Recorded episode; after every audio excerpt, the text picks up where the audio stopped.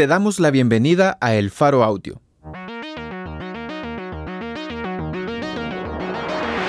Ahora puedes escuchar nuestros reportajes en el momento que más te convenga. Sigue nuestro canal en tu plataforma de podcast favorita y no te pierdas las historias importantes de Centroamérica.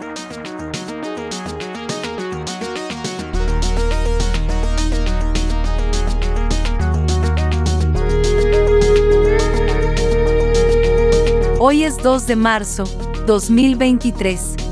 Este es un artículo de Julie López, titulado Justicia guatemalteca usa caso contra Zamora para criminalizar otros periodistas y medios. Publicado en elfaro.net.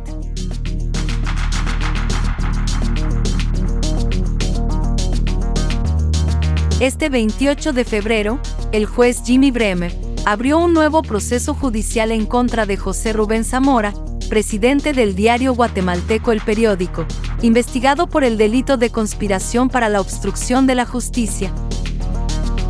Además, este mismo juez autorizó, a pedido del Ministerio Público, MP, que se inicie una investigación de nueve periodistas y columnistas por su supuesta participación en intentar coaccionar a miembros del organismo judicial, MP, auxiliares de Administración de Justicia y otros sujetos procesales, en relación con el caso de Zamora.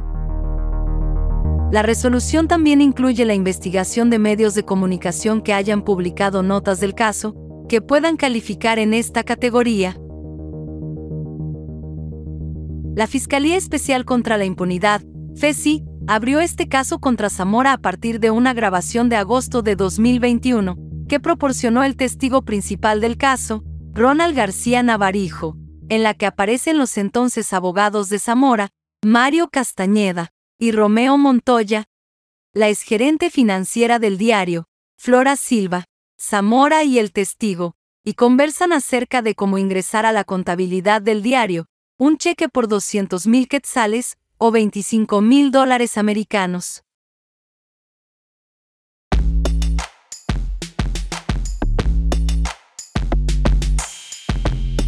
El periodista aseguró haber recibido el cheque como pago adelantado en concepto de publicidad de un ejecutivo del Banco de los Trabajadores, Bantrav, en 2013. Para la FESI, ese cheque provenía de una transacción ilícita, y los participantes en la reunión grabada conspiraron para intentar ocultar el origen hasta ocho años después cuando el jefe de esa fiscalía, Juan Francisco Sandoval, fue despedido, y el fiscal Rafael Curruchiche fue nombrado en el puesto.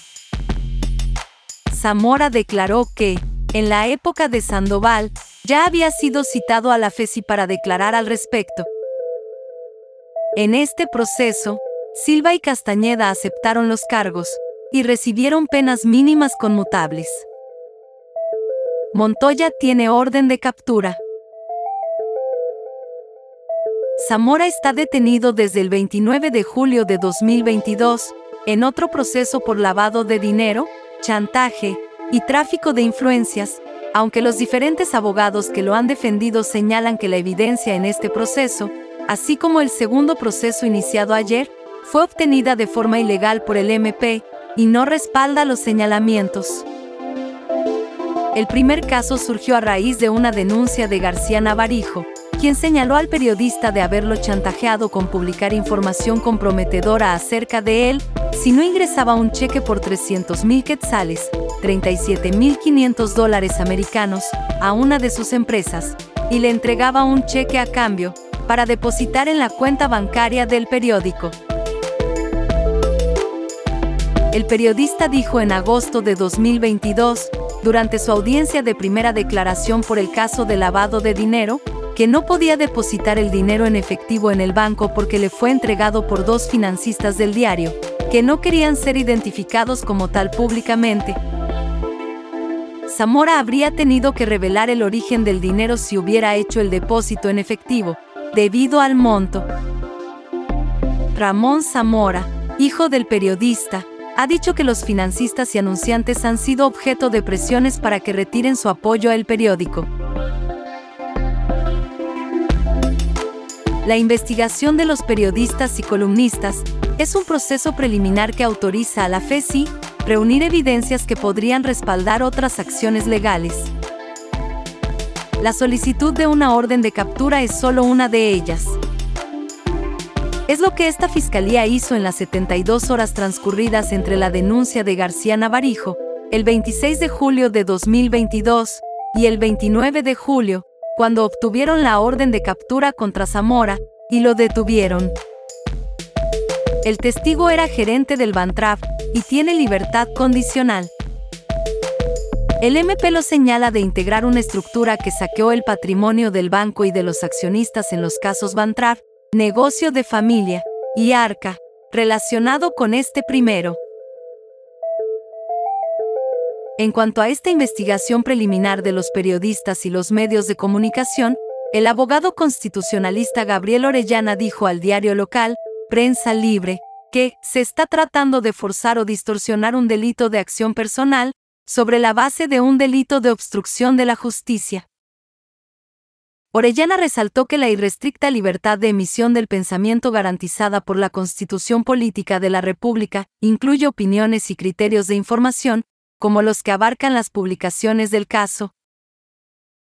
El abogado indicó que si se trata de un tema de difamación contra particulares o funcionarios públicos, hay otras instancias legales por medio de las cuales se puede dirimir el caso, y que son específicas a los procesos que involucren periodistas. Los nueve columnistas y periodistas mencionados en la audiencia de ayer son Edgar Gutiérrez, analista político y canciller en 2001. Gonzalo Marroquín Godoy, columnista del periódico, y primo de Zamora. Julia Corado, directora del periódico.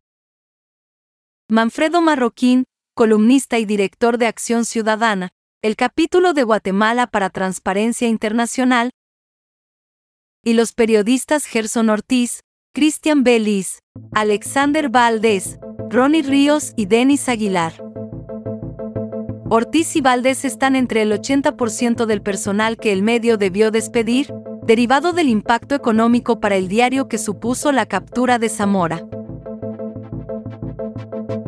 Manfredo Marroquín también es la persona que acompañaba a Zamora en su residencia, en la última semana de junio de 2022, cuando según el periodista, lo visitó García Navarijo para decirle que la FESI lo presionaba para que quemara a otros personajes molestos para el Ministerio Público y el régimen de turno, y que Curruchiche le ofreció descongelar 33 millones de quetzales, 4.4 millones de dólares americanos, a cambio de un 15% del monto. El actual jefe de la FESI negó ese extremo a El Faro el 5 de agosto pasado, agregando que el dinero estaba en cuentas embargadas desde 2016, que él llevan un proceso de extinción de dominio.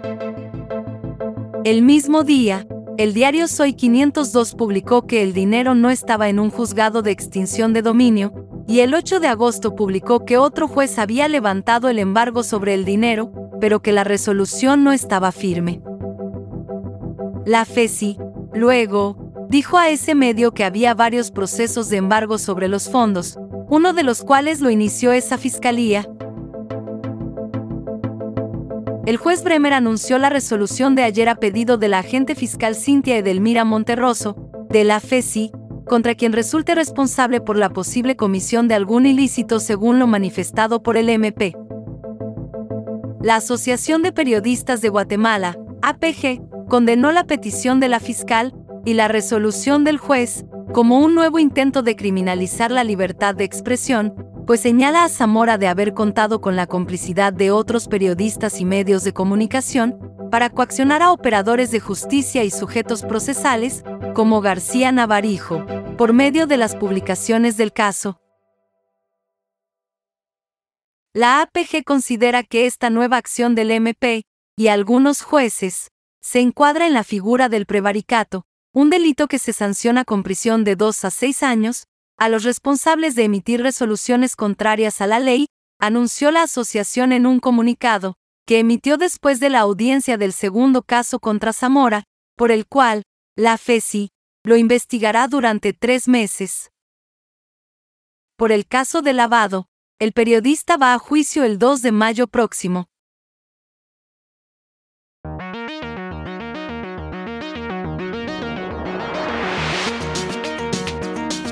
Justicia guatemalteca usa caso contra Zamora para criminalizar otros periodistas y medios. Por Julie López. Editores, Oscar Martínez y Sergio Arauz. Producción y musicalización por Omnion. Gracias por escuchar esta historia. Si te parece valioso nuestro trabajo, apóyanos para seguir haciendo periodismo incómodo. Sé parte de nuestra comunidad Excavación Ciudadana desde un dólar a la quincena. Ingresa a apoya.elfaro.net.